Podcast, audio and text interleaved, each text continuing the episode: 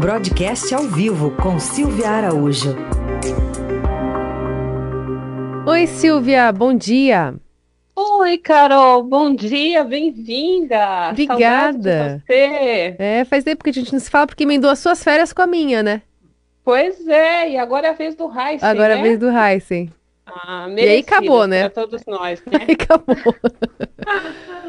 Silvia, vamos falar um pouquinho sobre a reforma do imposto de renda e como, se ela não sair, é, pode comprometer também a Bolsa Família, que é um projeto muito importante do governo Bolsonaro. Exatamente, Carol. Agora tem mais empresários aí contra essa reforma do imposto de renda, né? Então, o, o, ministro Paulo Guedes já tinha recebido antes um manifesto de grupos empresariais contra a reforma do imposto de renda, e agora, novamente, outro grupo é, de empresários é, fez um manifesto contra essa reforma e esse manifesto ele foi divulgado ontem à noite, né? Então são, uh, são empresários aí que representam o setor elétrico, comércio, bens e serviços, indústrias farmacêuticas.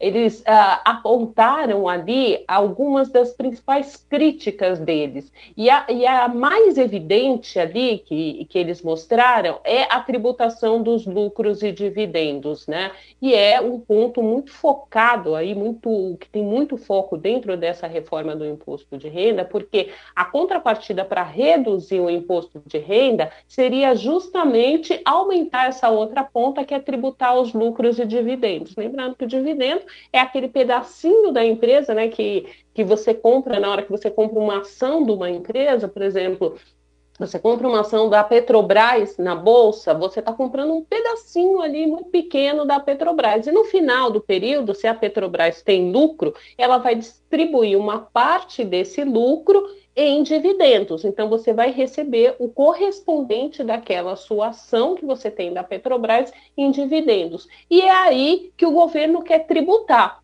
Por exemplo, se você vai receber 100 reais de dividendo, vai incidir uma tributação em cima desse dividendo. Hoje isso é isento. Por quê? As empresas, Carol, elas dizem assim: como o, o lucro, uh, o lucro final da empresa, ele já passa pela tributação do imposto de renda, porque você tem lá o lucro bruto, incide um imposto de renda para depois você ter o lucro líquido.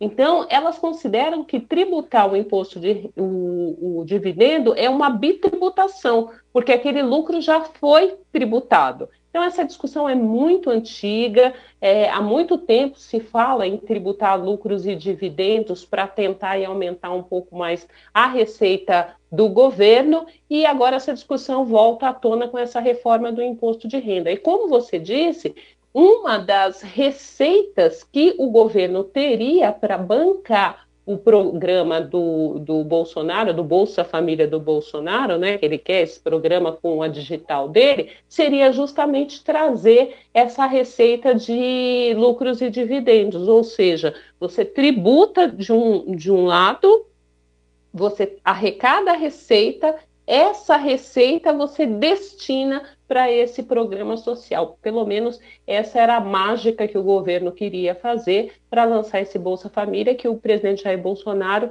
tem prometido que será, no mínimo, de 300 reais a partir do, do mês de novembro.